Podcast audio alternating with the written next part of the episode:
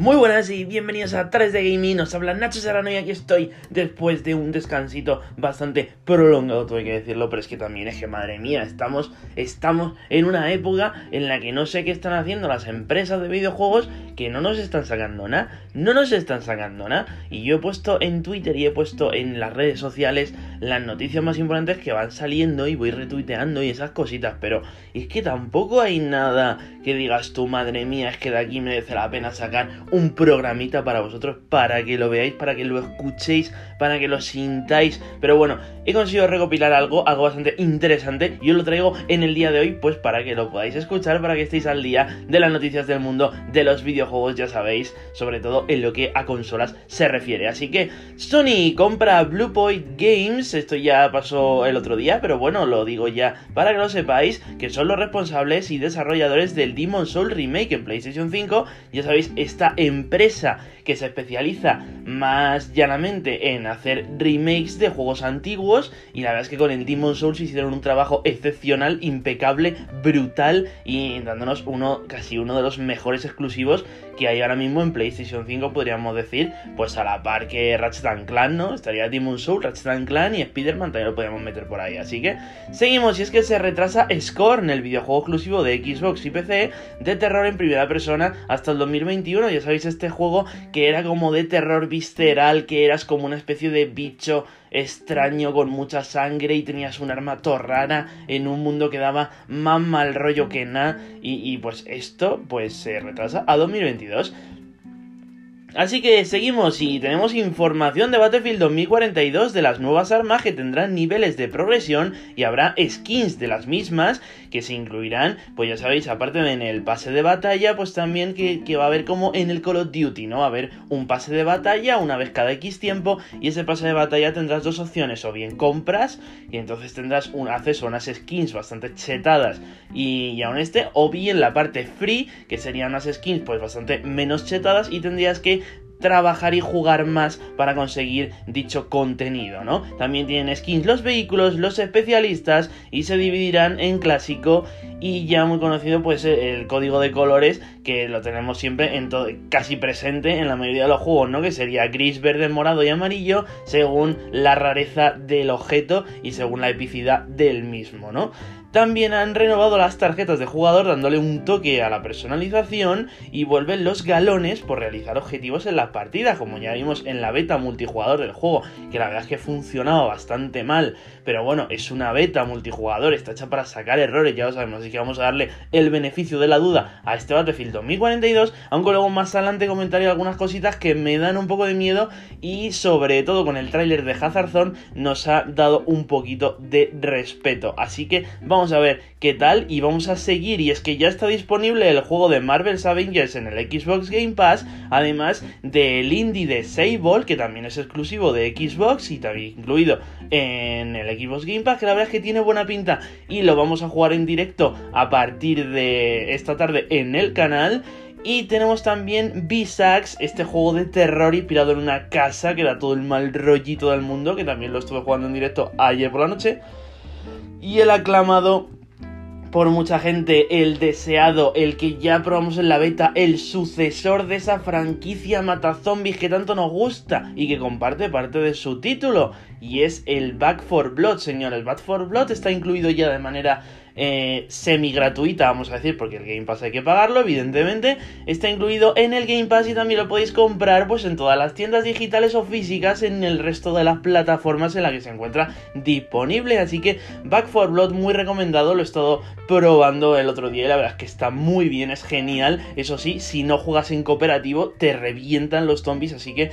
eh, mejor que tengáis amiguitos para jugar, porque si no, madre mía, la que te meten los zombies. Así que seguimos, y es que llega a las tiendas Nintendo Switch OLED, la cual mejora la calidad de la pantalla en su modo portátil. Ya sabéis que tiene una pantalla OLED también reduce los marcos bastante rotundamente, haciendo que la pantalla sea más grande. Y la memoria interna de la consola se ve duplicada, pasando a ser 64 GB, que sigue siendo una mierda, pero pues al menos ahora pues la, tarjeta que tienes que comprar, que sigue siendo obligatoria la SD externa, pues a lo mejor te cabe un juego en la memoria interna de la consola y los demás las puedes meter en la SD que te tengas que comprar. Así que bueno, seguimos. Y es que de la mano de la nueva portátil llega el Metroid Dread, el título en 2D desarrollado por un estudio español, sí, así que viva, hay que apoyar el producto nacional, ya sabéis, yo siempre digo que hay que apoyar el producto nacional y está, lo está petando no le faltan motivos, ya que es un juego muy bueno, además está doblado al castellano, gracias Nintendo, gracias Mercury Steam por, por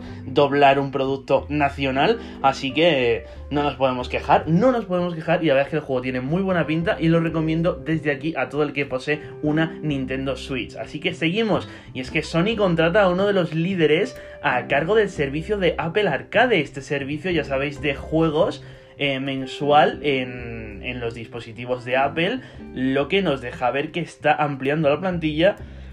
con fichajes muy, pero que muy top. Así que cuidadito con esto, cuidadito con esto porque en Apple Arcade es un servicio que no es muy conocido, que no está muy, muy a la orden del día, pero Apple Arcade tiene juegos muy muy potentes para, para el tema de, de los iPhone y, el Apple TV. Así que cuidadito con esto, ¿eh? Seguimos, y es que la mini nevera de Xbox se podrá reservar a partir del 19 de este mes y costará 99 euros. Nada mal para lo que ofrece este producto. Ya sabéis, una mini nevera en la que caben 12 latas. Y, y pues es una mini nevera, ¿qué más quieres? Pero bueno, que yo creo que para ser una, mini nevera, yo creo que 99 euros está digno, está decente y para tenerla ahí en tu habitación llena de latitas de Coca-Cola o de Monster, patrocíname, pues yo creo que está, perfecto, está genial y, 99 euros, joder, pues es que yo creo que, que lo va a petar, lo va a petar. O sea, espérate que no se vendan más neveras que equipos, no te digo nada. Seguimos, y es que Animal Crossing recibirá una expansión gratuita y otra de pago en noviembre. También quería recordaros, añadiendo a que estamos hablando de Xbox, que Forza Horizon 5 se acerca mucho el día de su lanzamiento, ya que el día 9 de noviembre ya es, incluido en el Game Pass, ya sabéis, y también puesto a la venta para el que lo quiera comprar, evidentemente. También está disponible en PC, ya sabéis. Y continuamos, y es que he dicho que Animal Crossing recibirá una expansión gratuita y otra de pago en noviembre. No sé si lo he dicho, pero bueno, lo digo otra vez. El modo de Hazard Zone de Battlefield 2042 fue revelado en el día de ayer, no será gratuito como se pensaba, estará incorporado en el juego base y será un modo de patrullas de cuatro personas por objetivos y extracción de los mismos que tendrá lugar en mm, los mapas del título original. O sea, podremos elegir entre los 7 mapas que vienen de, base en el juego en qué, en qué mapa queremos jugar este modo Hazard Zone. Serán de 32 jugadores por partida y los 32 pues estarán divididos en patrullas de 4 personas, en el que será pues una especie de eh, Escape from Tarkov, porque tú tendrás que ir a una cápsula, sacar, extraer unos nodos y los nodos pues eh, te perseguirán para quitártelos o estarán campeando las cápsulas, pues un poquito así, ¿no? Y seguimos, y es que se está empezando a rumorear que Battlefield 2042 podría llegar escaso de armas debido a los análisis del tráiler de Hazard las armas coinciden con las ya vistas en la beta multijugador de este. Si es así, podríamos estar ante un Battlefield 5 2.0 y eso sinceramente me preocupa porque yo tenía muchas ganas de este Battlefield 2042 ya que la variedad de armas es vital en Battlefield y lo que mató a su anterior entrega, o sea, porque Battlefield 5 tenía una variedad de armas súper escasa y al final fue lo que mató a la, a la saga, aparte de eso la escasez de contenido y que salió un poco roto. Pero bueno, ¿esto es preocupante? Sí. Y también es preocupante que ya también han salido rumores que quieren incorporar de 6 a 8 armas por temporada. Esto es muy preocupante porque si, si quieres meter de 6 a 8 armas por temporada significa que el juego base no tiene casi armas. Porque si tuviese muchas, no tendrían más que meter, evidentemente, ¿sabes? ¿No? Entonces, entonces cuidado, cuidado, andaros con pies de plomo porque esto es muy serio y, yo, yo recomendaría de momento no reservar hasta que empecemos a ver gameplays y el número de armas que hay en el título, porque no me quiero luego encontrar yo con 6 armas jugables y que esto sea